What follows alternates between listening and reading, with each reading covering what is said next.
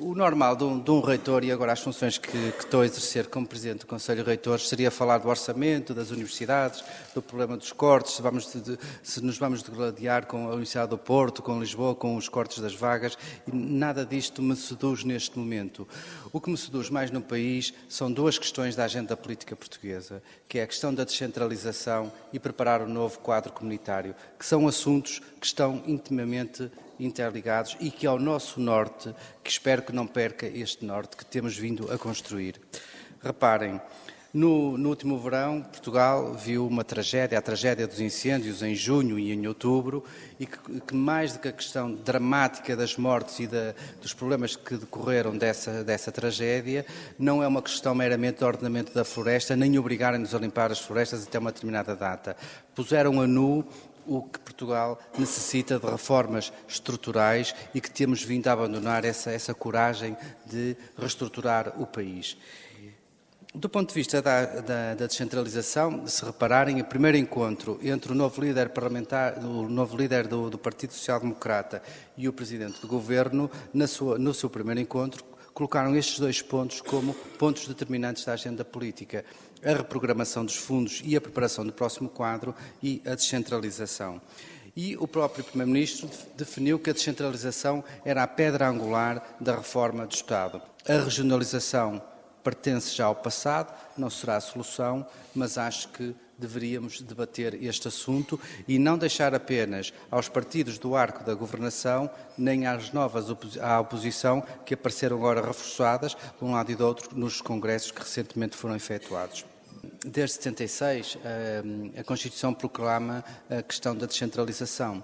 E isso tem sido bem feito ao nível das autarquias e do poder local, mas nas outras estruturas intermédias, desde o liberalismo, nada tem acontecido. E nós estamos ao lado da Grécia, um dos países mais centralistas da Europa, Europa e de um dos países em que mostra menor eficácia e eficiência. Portanto, significa que era preciso dar aqui um passo em frente e não podemos deixar estes debates somente aos políticos, àqueles que estão representados na Assembleia da República. Acho que a sociedade está aqui representada, deve ter uma voz ativa e uma voz pública. Há quem divida isto num país urbano e um país rural. Um país rural que está a ser abandonado, que não tem massa crítica e que está a ficar desertificado, e um país urbano que, consoante a localização do centro urbano, vai ganhando novas dinâmicas. Esta poderia ser uma leitura. Uma outra leitura poderia ser Há aqui dois grandes eixos. Lisboa, com um raio de ação que vai desde de Leiria até Setúbal, e o Porto, com um raio de ação entre Guimarães e Viana do Castelo, entre Braga e Guimarães, e disse Guimarães, sou natural de Guimarães, faz uma palavra para a minha naturalidade, entre Braga e Viana do Castelo até Aveiro. Estes, estes dois grandes polos urbanos vão, têm neste momento cerca de 75% da população e está um terço da população que, pretende, que se pretende dirigir para o lado espanhol, para a zona certificada do lado da Ibéria. Ainda há tempos, um grande pensador americano dizia que esta, este lado da Europa que vai ter o Richard Flórida, que vai existir uma grande região, uma grande eurorregião, desde Setúbal até à Corunha. E, portanto, como é que nós podemos manter a coesão no Norte? Do ponto de vista da descentralização, é claro que vai existir um grande consenso agora sobre o reforço de competências das autarquias e qual o envelope financeiro necessário. Penso que aí se poderão encontrar consensos desde já, mas a nível intermédio. Devemos manter uma comissão de coordenação enquanto uma estrutura que gera fundos comunitários ou que defina políticas públicas e que defenda a região? E qual o papel das comunidades intermunicipais? Este é o novo tema. E há um terceiro tema mais fraturante, mas que alguns ilustres desta sala defendem, passa pela desconcentração de serviços. Nós não podemos ter os serviços da administração pública portuguesa todos centralizados em Lisboa, quando nos grandes países da Europa mais desenvolvidos isto está, está eh, disperso em todo o território. Portanto, eu, eu julgo que o melhor seria criar uma rede policêntrica de centros urbanos e chamar às regiões, e isto teria que existir um acordo mais maior mais amplo que uma legislatura, não é um problema para este governo nem para o próximo governo, é um problema para o país e que exigiria grandes entendimentos e grandes consensos. Parece-me que esta é uma questão que toda a gente percebeu. Há regiões do país que vão perder 75% da população nos próximos 20 a 30 anos. 75% da população. Portanto, isto é um não país. Existem conselhos que não têm escolas, escolas secundárias, poderia dar aqui exemplos. Portanto, isto não é um país, não há aqui. Julgo que neste momento é o momento ideal, porque reparem, no próximo ano, em 2019, vamos ter as eleições da Madeira, vamos ter as eleições europeias e o novo, e o novo ciclo legislativo. E, portanto, 2018 seria o ano ideal para a sociedade civil encontrar fóruns para defender estas reformas do Estado, aquilo que se diz a pedra angular do Estado e de que forma, como é que nós vamos reagir, eh, reagir aqui no Norte. A área metropolitana do Porto vai ficar como a área metropolitana de Lisboa? Ou devemos manter este Norte que todos queremos mais forte e o Norte coeso? Eu sempre defendi o Norte e o Norte acho que vai desde Miranda do Douro até que assim a Matosinhos ou a Gaia, qualquer que seja o ponto. Portanto, este, isto é o que me move.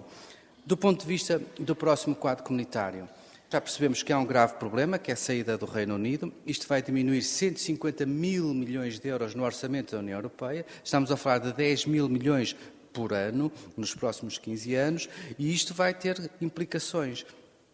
A Europa terá que fazer opções. Tudo aponta que seja no sentido de diminuir os fundos estruturais nomeadamente a política agrícola comum, que sempre teve um envelope muito generoso. E é preciso que a Europa aposte na inovação. E é preciso que aposte na inovação porquê? Porque economias emergentes como a China, a Europa, se não aposta no conhecimento e no ensino superior e na, na, inovação, perde este campeonato. Portanto, eu julgo que, eu já não falo de Portugal, porque a percentagem, do, a, a percentagem do que se investe no ensino superior em Portugal, não sei se tem os números, está ao nível da Hungria e da, da Roménia. Não comparo com a Espanha, muito menos com a Alemanha e com, e com a França e, desejavelmente, com a Finlândia ou com a Eslovénia. Portanto, há aqui um desinvestimento na área da inovação. E eu não apresento isto como um caderno reivindicativo, porque acho que o futuro passa por aqui em investir em matéria de ensino superior. Há cá tempos dizia no Jornal de Notícias uma simples, havia uma simples eh, documento de uma jornalista em que um curso de formação profissional de uma cabeleireira custa mais do que um licenciado em qualquer área da Universidade do Porto. Hum, depois aparecem os reitores colocados sempre do papel como um caderno, como sindicalistas reivindicativos de mais orçamento. Há um desinvestimento no ensino superior e a Europa, se quiser ser competitiva, e agora com esta nova política dos Estados Unidos, tem duas grandes alternativas. Uma forte ligação à África e ao espaço, de, espaço ibero-americano, que tem 200 milhões de estudantes. Agora, do ponto de vista regional, até agora definiu-se uma região, eh, as chamadas regiões inteligentes para o norte do país, mas quer a França, quer a Alemanha têm vindo a defender que no futuro quadro estas, estas interações regionais devem envolver mais do que uma região. Claro que nós temos um aliado natural, que é a Galiza, temos fortes, uma forte ligação à Galiza, mas não se esqueça que foi a partir do Norte, e o Sebastião Feio de Azevedo foi um dos elementos que mais evoluiu nesse sentido, criou-se uma rede entre o Norte e o Centro de Portugal, com a Galiza com Castilha-Leão e com as Astúrias, que é a chamada RESOI. Portanto, o próximo quadro monetário aponta para interligações entre regiões inteligentes e estratégias comuns. No caso da inovação, que é a área que mais representam, os, as grandes balizas já estão definidas. Há três pilares no próximo quadro. 50% do, dos fundos comunitários na área da investigação apontam para, inter... para, os desafios societais e a ligação à indústria, 50% do envelope financeiro, 30% para a investigação fundamental, porque se percebe que nada pode ser aplicado se não investirmos na ciência fundamental, e 20% para criar uma área europeia de inovação. A dotação financeira será definida em maio, uma vez que isto será encerrado em abril, e os grandes projetos vão beber, vão buscar aqui instrumentos financeiros a estes três elementos e vão aparecer as grandes missões.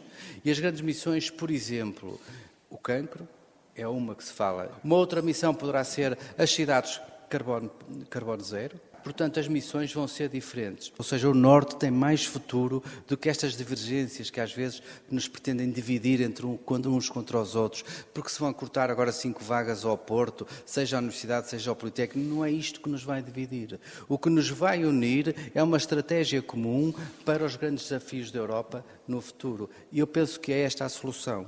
Por exemplo, o Governo lançou a questão de cortar 5% das vagas ao Porto e a Lisboa, a dois centros urbanos. Porquê? Porque 54% dos estudantes estão nestes dois centros. Esta era uma missão que, se nos entregassem esta missão às instituições do Norte, nós tínhamos resolvido. Não é preciso cortar por decreto. Era preciso encontrar soluções para captar, para captar, atrair estudantes. Nós tínhamos resolvido isto. Não era necessário existir um decreto e o que é que isto significa? Aquilo que eu disse no início da intervenção, uma estrutura intermédia.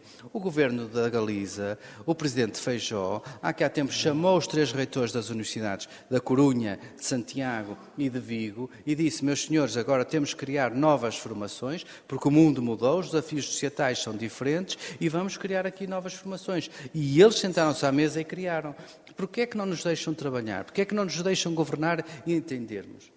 Portanto, isto acho que não é o melhor caminho para o país, que é, mais uma vez, isto prova o centralismo do Estado português. Vamos cortar nos mais ricos para dar aos mais pobres, os mais pobres vão continuar mais pobres e os mais ricos continuarão na mesma. Eu, não me parece a melhor solução. Eu acho que isto exige uma nova organização para o território e para o país. Este consórcio que foi assinado com grande coragem política dos três reitores, acho que tinha pernas para andar e era este o caminho que tínhamos a traçar.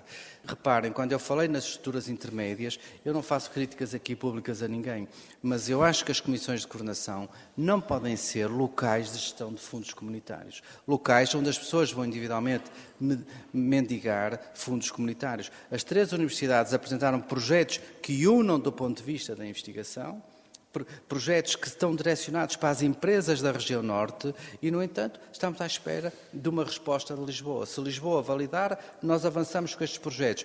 E estamos à espera que alguém em Lisboa decida. Provavelmente não vai decidir, porque vão decidir uma outra coisa, que é desviar esses fundos para outros fins. Há aqui uma nota final que eu gostava de dizer.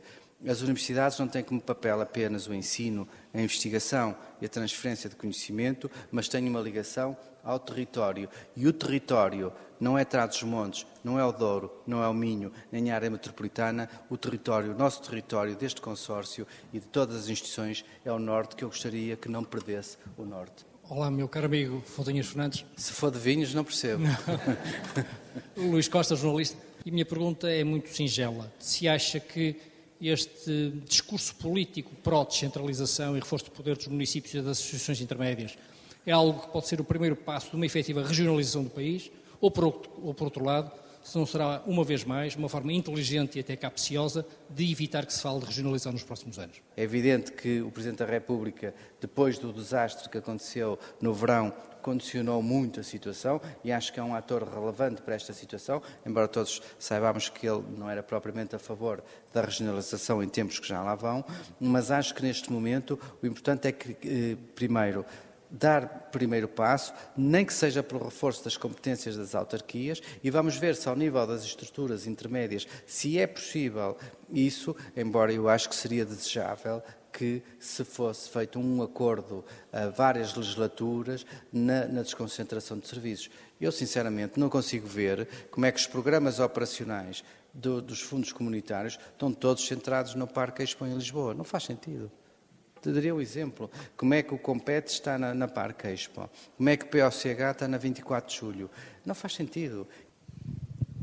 Sr. Professor, eu aproveito a deixa do meu colega jornalista e também aproveito para colocar uma questão.